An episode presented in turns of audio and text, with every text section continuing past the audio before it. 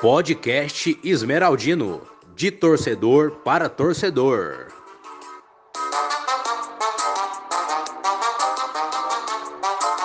Goiás! Fala comigo, torcida esmeraldina, mais uma vez, depois de mais algum longo tempo longe de vocês, sem estar soltando a voz aqui no podcast Esmeraldino. Estamos de volta. Diz, diríamos que não no momento excepcional, mas assim no momento bom. Né? Não vamos passar manteiga na bigode do gato. Estamos aqui para falar sobre o Goiás Esporte Clube, sobre o que vem acontecendo com o time nessa, nesse segundo turno da Série B. E vamos para cima, continuando aí. Abraço a toda a massa esmeraldina. É isso aí, pessoal. Novamente, bem-vindo de volta, né? Podcast Esmeraldino está voltando com tudo aí, mais estruturado, graças a Deus. E, e, infelizmente o momento é é um bom momento porque está no G4, né? Porém, essas duas últimas derrotas deixou a gente bem preocupado, né? É isso aí, galera. Prazer imensurável estar aqui novamente com vocês. Diria até que a segunda temporada do podcast. Vamos virar uma página aí e já marcar um, um recomeço. Vamos com tudo e falar, né, dessa essa merda, essa fase ruim aí, que não é só nem os dois últimos jogos para mim, né, que apesar dos resultados serem bons, tirando esses dois jogos, o futebol apresentado tá bem abaixo, né? Uai, eu? Voltou para mim a bola? Tem dois Paulo Júnior aí, bora, bora. É, cara, é especialmente o jogo contra o Vila Nova aí, um time reconhecível, sabe? Um time sem vontade. Tava parecendo que o Goiás entrou em campo a qualquer momento iria fazer o gol, né? Então, na cabeça dos jogadores, né? Então, assim, é não tem nem o que falar. Foi vergonhoso o que aconteceu sexta-feira. E se o cabo não cair, sei não, hein?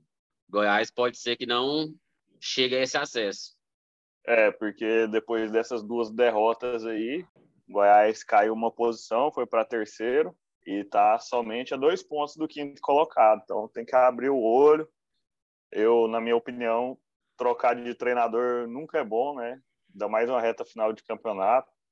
Mas não estou vendo outra saída, não.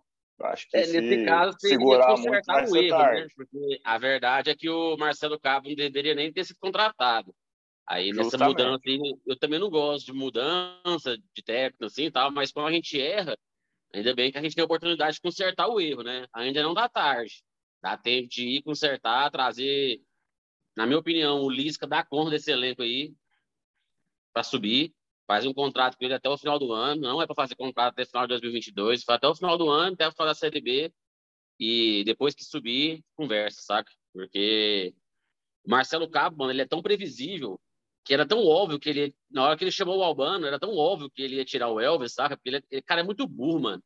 O cara preferiu jogar com aquele tanto de ponta que ele tava jogando e com um meio-campo só que entrou totalmente perdido no jogo, aquele Dieguinho lá. O cara tem três jogos que ele não sabe o que, o que, que ele é. Se ele é lateral, se ele é ponta ou se ele é meio de campo. Ele não sabe o que ele é no jogo, ele fica perdido. E o pior é que ele pega a bola, ele, ele é fominha ainda. Não quer ser feio, não, caboclinho. Pega a bola, ó, quer ficar com ela para ele. É, é, quer ser feio, não.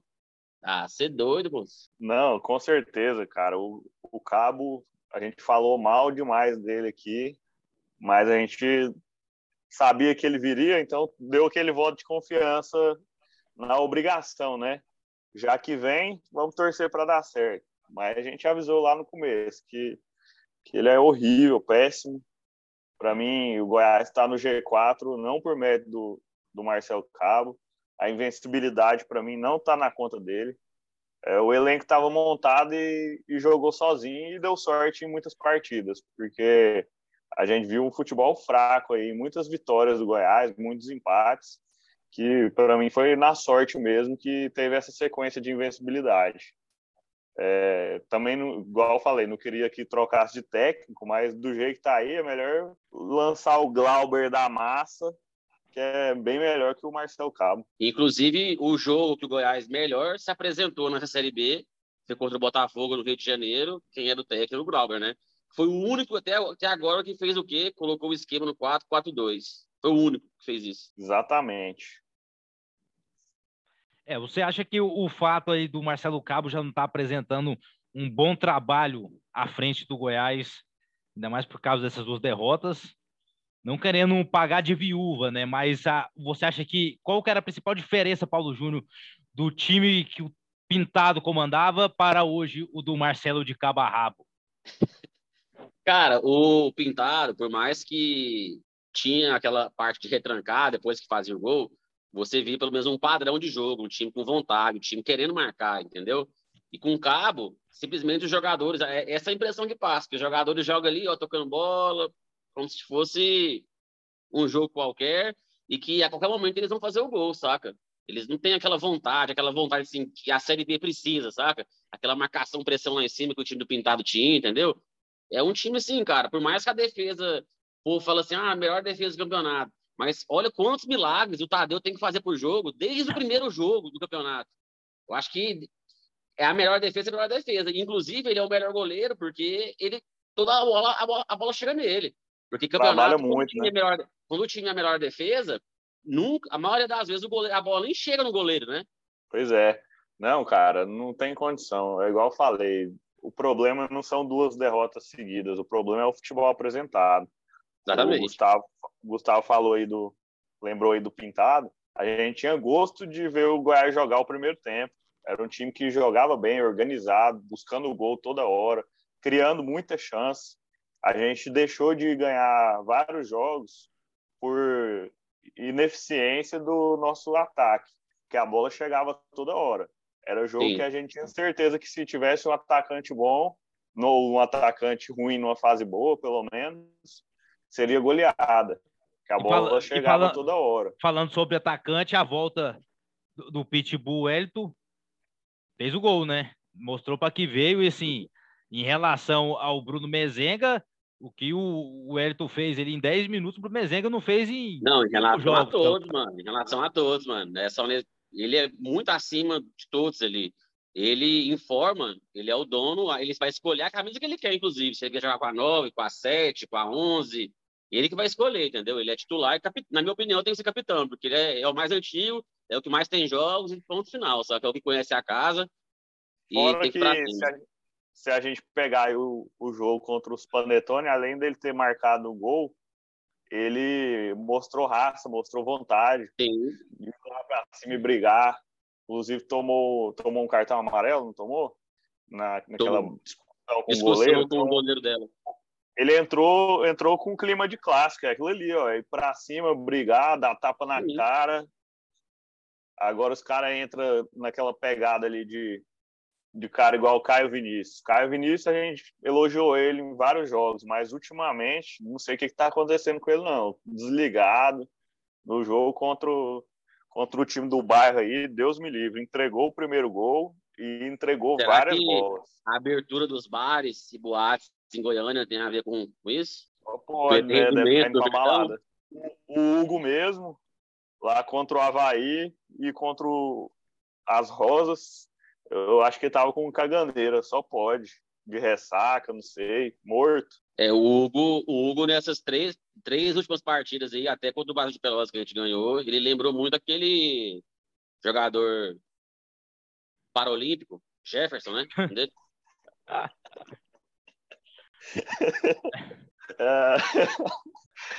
Lembrou mesmo, hein? Infelizmente, lembrou. Agora vamos falar, é, falando agora sobre as polêmicas do jogo aí, né? O mais recente contra o time 1 lá, lá, o lance no Apodi, para mim incontestável. Isso não só para mim, eu acho que como pra, tirando o cubli, como É, clubismo a de imagem é clara, né? É o famoso Hadouken de um pé só na cara ali do Apodi, do camisa número Aí depois 13. não pode, depois não pode chamar o Campeonato Brasileiro de várzea. Pelo amor de Deus, cara. É sem lógica nenhuma. O cara levantar o pé naquela altura e acertar o rosto do jogador. Não, eu vi o lance sim, mas eu, como estava longe, era no gol lá do, da Polícia Federal, né? E a gente tava no tobogã. eu não consegui cravar que foi que foi pênalti, que eu não vi se acertou. Eu vi o cara pulando lá e e para mim é, mas é um lance muito rápido. Agora, você, você que teve rápido. esse prazer de voltar ao estádio, fala qual que é a sensação que você teve ao adentrar ali os ambientes da Serrinha depois de ah, cara, um ano e oito meses de pandemia. Prazer foi... foi mais aleatório que o programa do Faustão. Simbora. Tô vendo, tô vendo mesmo. E, primeiro, para não atropelar, vou voltar aí no lance do Apodi. É, eu achei que, como estava longe, eu não achei que foi pênalti, porque eu não vi ninguém reclamando. O próprio Apodi, ele tinha que ter ficado no chão, ele tinha que ter valorizado o lance ali, todo mundo tinha que ter ido para cima do juiz. Eu não vi isso. Então, no momento lá no campo, eu achei, ah, não deve ter sido nada não, né? Ninguém foi lá brigar, mas depois vendo o lance, cara, é certeza que é pênalti, né? E aí, sobre a, a emoção de voltar para o estádio, foi bom contra o Brasil de Pelotas, né? Que, que a gente ganhou, primeira vez. Toma, tomei umas 15 cervejas lá, 20 reais, 5 Amistel. Foi bom demais. Agora, contra os Panetone, cara, não teve sensação boa nenhuma de estar ali, cara. A torcida está de parabéns, fez o papel dela, cantou os 90 minutos, independente do resultado, empurrando o time, mas sensação foi só, só de ódio. Só história triste? Só história triste. É, mas aí, né, para finalizar essa parte aí do das duas derrotas seguidas que o Goiás tem, lembrando que o, o podcast Esmeraldino é um oferecimento dos nossos novos patrocinadores que não vou falar nesse programa, mas na próxima a gente vai estar tá fazendo um realinhamento, certo? É o seguinte. Aí, Vem coisa boa. Goiás hoje. Ainda, ainda, né? Ainda dentro do G4 acabou de cair uma posição nesse exato momento, ali na terceira posição, Botafogo ganhando, ultrapassou o Goiás. Tá ali uma diferença para o Havaí, que é o quinto, de dois pontos apenas. 45 Goiás, Havaí 43, que é o primeiro fora do, da zona do acesso. O que que vocês têm para falar da perspectiva do time para o próximo jogo e para o que vem pela frente aí, porque o campeonato está acabando, só falta mais aí 12 jogos, se eu não me engano, para o tempo. É, cara, a Série B, todo time tem aquela oscilada, né? O Goiás ainda não tinha acontecido isso. Tinha oscilado, mas empatando e ganhando, né? Não tinha oscilado assim com derrotas seguidas. Então, espero que aconteça isso. Aconteceu essa derrota para o Havaí do Vila Nova e contra o Vasco, cara, é ganhar ou ganhar. Ganhar ou ganhar. Que, a, o espírito tem que ser esse, né? Tem que ser de entrar com vontade, pelo menos mostrar muita vontade, mostrar que está querendo subir. Porque se o Goiás entrar com a preguiça que entrou contra o Vila Nova e contra o Havaí, vai ser um recado muito claro para a torcida assim, ó, gente, a gente não quer subir, o time, a diretoria tá pagando, ou, ou mentiu para vocês aí, não tá pagando porra nenhuma, tá, sei lá, alguém tem que vir a público explicar o que tá acontecendo, porque os últimos dois jogos não teve futebol nenhum apresentado, um time que quer subir não pode ficar passando praticamente o primeiro tempo inteirinho sem um chute a gol, um chute a gol. O Goiás vai chutar aos é. 40 minutos dos dois jogos contra o Havaí e contra o Vila Nova, aos 40 minutos, é o primeiro chute. Isso não existe, sabe? Um time que quer subir, não existe isso. E o que eu espero eu é que contra o Vasco, contra o Vasco, os próximos jogos, contra o Vitória, espero estar lá presente na Serrinha, né? Que o Goiás vai para cima e mostre de novo e aquela sequência de três, pelo menos três vitórias consecutivas para dar aquela arrancada final e garantir o acesso, né? Porque do jeito que tá, tá parecendo que eles estão com um salto alto. E isso não existe, não, é, sabe? É, eu penso dessa forma, eu, eu nem vejo como salto alto, não, porque para mim, salto alto geralmente é quando o time entra tranquilo, vai jogar, vai para cima ali, não está preocupado com, com o adversário. Agora, um time morto daquele ali, eu acho que não foi nem salto alto, não. E eu não sei se vocês querem entrar nessa polêmica aí, mas só voltando para falar falar mal do Marcelo Cabo mais uma vez, aquele lance com o Aleph Manga ali, tá que jogador tem que respeitar a hierarquia do técnico, mas o Marcelo Cabo estava pedindo para um atacante voltar para marcar. Aí o Aleph Manga fala, cara, você tem que falar com o Hugo, com o lateral. Aí o Marcelo Cabo ficou irritado, teve aquela discussão, aquela cena lamentável ali. Chega o segundo tempo, o que, que o cara faz? Tira o Aleph Manga, tira o artilheiro do time. Qual que é a justificativa? Ele mostrou que ele tem zero gestão de elenco, né? Porque aí ele já mostrou que ele, ele e o Manga não são brigados, por exemplo. Ele já mostrou isso, entendeu? Tipo assim, Exatamente. que ele. E ele mostrou, e, e ele mostrou que o ego dele tá. É igual, é igual o Rafael falou, desculpa, rapaz, de cortar. Não é, é igual o Rafael falou, não é defendendo o manga, não, mas, cara, numa Série A, com certeza o manga vai ter que voltar um para marcar um lateral. Contra um, um Flamengo, um São Paulo, lá, um Palmeiras, Atlético Mineiro, tudo bem. Agora, numa Série B, onde o Goiás é favorito ao título, o lateral, cara, que tem que correr atrás do manga, não é o manga, não, velho. Ele tem que marcar pois sim é. um espaço, lógico. Ele não tem que ficar lá, lá, lá na frente, lá só esperando bola, não tô falando isso, não. Ele tem que marcar o espaço. Mas a preocupação em marcar o lateral tem que ser do volante do lateral do Goiás, não do Marcelo, não do, não do Aleph Manga. Pois é, e a, além de tudo isso aí, eu acho que ele mostra o seguinte, que o ego dele tá acima do Goiás, porque tirar o Aleph Manga num jogo daquele ali que a gente não tá ganhando, ele tá pensando só nele, que ele fala, ah, vou mostrar pro Aleph Manga que é eu que mando aqui. E aí prejudica o time. Na coletiva ele teve a cara de pau de, de falar que foi foi opção tática tirar o Manga, porque ele ia colocar o Elton e, e não tinha como deixar o, o time sem um, uma referência. Uma referência, se não me engano, ele usou essa palavra. Que seria o Mezenga. do campeonato. Ele não podia, ele não podia, ele não podia tirar o Mezenga e colocar o Aleph Manga jogar de novo, por exemplo. Faz o que quiser, mas não justifica deixar um, o Mezenga. O próprio Wellington, cara. O próprio Wellington de nove. Pois é, faz o que quiser. Mas... Ele está jogando, inclusive, ele joga nessa posição agora. Ele mesmo falou na coletiva de imprensa dele, ele falou, de apresentação, ele falou que na, Arábia ele estava jogando de camisa nova, por isso ele tem feito muitos, tinha feito muitos gols. Exatamente. Aí, cara, não, melhor nem falar mais, né? Que lamentável, lamentável. É, o, o, o Paulo Júnior falou aí, né? É, candidato ao título. Agora ficou um pouquinho mais complicado. Não que não, não tenha, não esteja mais, né? Galgando o título aí, mas Agora ficou mais complicado, ainda mais a derrota, ainda mais pelo. Ainda, mano, tem... Sim. Agora tá mais apertado, né? Os dois, São os dois sete pontos agora. São sete pontos do Curitiba, né? Se bobear, não chega mais, não. Tem que pegar firme aí nos próximos jogos, fazer uma sequência boa. Pô, cara, senão a gente vai ter que começar a voltar a olhar para baixo.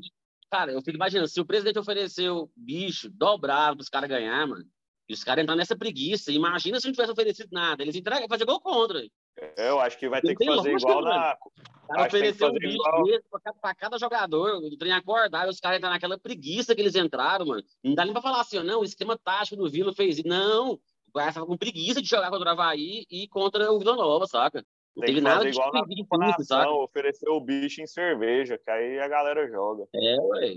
É, aí com certeza eu, eu, eu concordo com você. Mas a questão é a seguinte: falando sobre o retrospecto do, do Goiás contra o Vasco, foram no total aí na história, se não tiver errado aqui, o meu estagiário, que acabou de pesquisar aqui, porque chegou em cima da hora, bêbado e louco aqui no estúdio, 48 jogos, 3 vitórias do Goiás, 14 empates, 21 vitórias do Vasco, né? O Vasco tem uma até grande vantagem no retrospecto. Mas hoje né, o time se encontra em posições opostas na tabela. O Vasco não que esteja muito longe, mas o Goiás está ali ainda mantendo aquela gordurinha. Lembrando que após essa, essas duas derrotas aí, o Goiás está dividindo a melhor defesa com o Curitiba, cada um com 18 gols levados.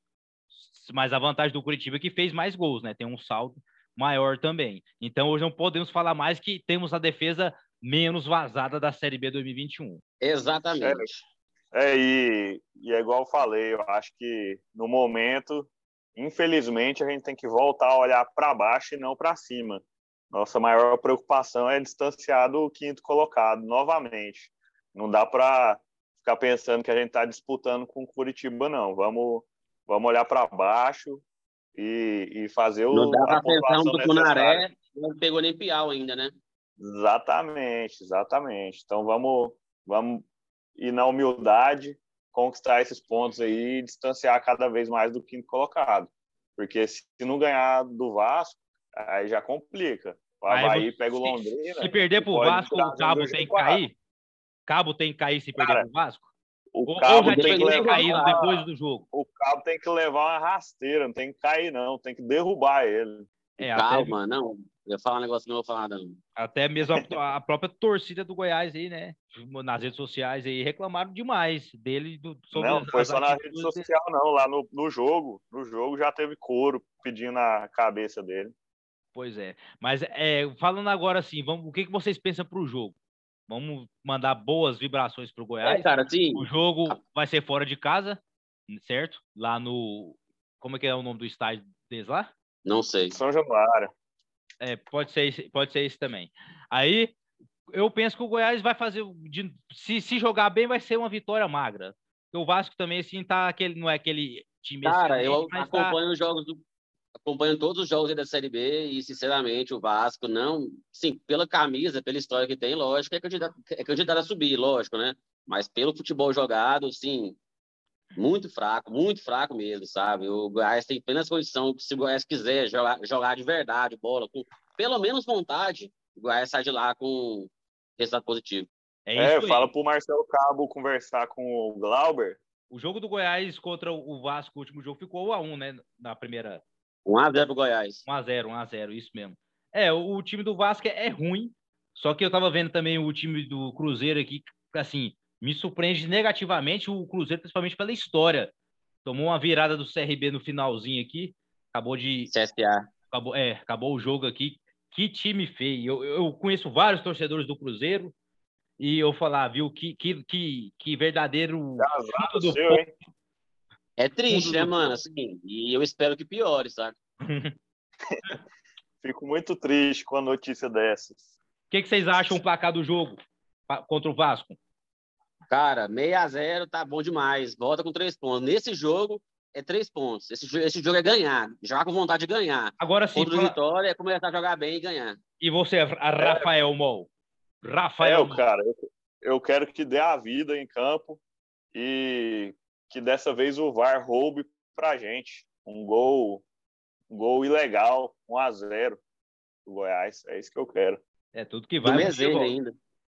Vixe. É, gol, gol irregular do Mezenga, de mão. E o VAR vai analisar tudo e Não, vai dar. E o VAR é vai estar. Tá... Como é que é? Quando eles falam, desequilibrado. Ou se não, ou se não que tenha outra bicuda na cara mesmo, de né? alguém. Né? É lá no estádio do Vasco mesmo que aconteceu essa questão aí, né? Do Duas desequilíbrio vezes. do VAR. Os caras devem. Os, os caras que operam o VAR devem tomar uma cachaça lá na barreira do Vasco e operar o VAR, porque não tem base, não. Véio. Mas nós juntamos aqui, né, para falar disso aí. Agora sim, tem alguma coisa mais prolongar para a gente estar tá finalizando o podcast aqui? Isso foi para dar para dar aquela amaciada na carne, porque nessa semana vai ter um podcast e, se Deus quiser, a gente vai estar tá trazendo um triunfo para vocês aqui que estão ouvindo. Me desculpe e, e a perspicácia e vamos seguindo em frente, porque daqui para frente vamos... é só para trás. Vamos só pegar um ponto aí, dar uma moral pro um ex-jogador do Goiás, que agora é jogador atual, que acho que a gente pode puxar eles aí pro, pro elenco na Série B. O golaço que o Alex Dias fez lá na Copa do Brasil Master. E o vamos Araújo trazer, jogou muito bom até hoje. Vamos trazer o Araújo, o Alex Dias, o Vitor. Quem mais? O Dimba. Acho que a gente é campeão, hein? Que quarteto, hein? Tá, é doido, velho. É, e a, e é, cara, para finalizar da minha parte, agradeço aí a todos os ouvintes e falar que essa semana, no próximo programa que a gente vai gravar, a gente vai trazer novidades, é uma pegada diferente de gravar, não vai ser mais esse estilo rádio que a gente vinha fazendo, né, de comentar os jogos passo a passo. Vai ser uma pegada mesmo que a gente modificou aí de podcast mesmo e tenho certeza que vocês vão se surpreender. E é valeu, falou. É isso aí, galera. Mais uma vez agradecer a audiência, agradecer meus colegas de bancada. Vamos para cima. Claro que a gente vai comentar um pouquinho sobre os jogos, mas numa pegada diferente, igual o Paulo Júnior falou. Vocês vão, vão curtir. Logo, logo estaremos apresentando essas novidades, nossos novos parceiros. Vamos para cima e estamos aí sempre, pelo Verdão. Isso aí, meus amigos ouvintes. Voltamos a quem perguntou aí, Ei, cadê o programa? Tá aí de volta, de uma forma mais solta, mais descontraída. Espero que vocês gostem. E vou mandar um abraço para todo mundo aí que está acompanhando a gente nas redes sociais, que continue divulgando aí, quem está repostando. E muito obrigado a todos vocês. Essa semana tem mais e a gente vai trazer mais novidades do Verdão aí. Eu não gosto é isso aí, Gustavo. Foi bom você falar essa questão das redes sociais. Agradecer a galera que está acompanhando tudo, interagindo com a gente. É, os comentários, os feedbacks são muito bons para a gente. Continuem nos apoiando lá nas redes sociais, que sempre vai ter conteúdo para vocês também.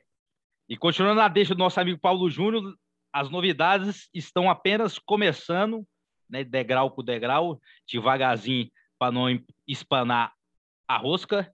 Mas vamos para cima, logo mais tem novidade. Essa aí corta. Mas vamos prosseguindo e logo mais. tá de sacanagem. Pô, Zé do Meia, tá tirando, né, velho? É isso aí. Muito obrigado a todos vocês que acompanham o podcast Esmeraldino. Logo mais vai ter sorteio, promoção e vamos para cima. Abraço, tchau, obrigado. Valeu, fui. Falou. Eu não gosto de panetone.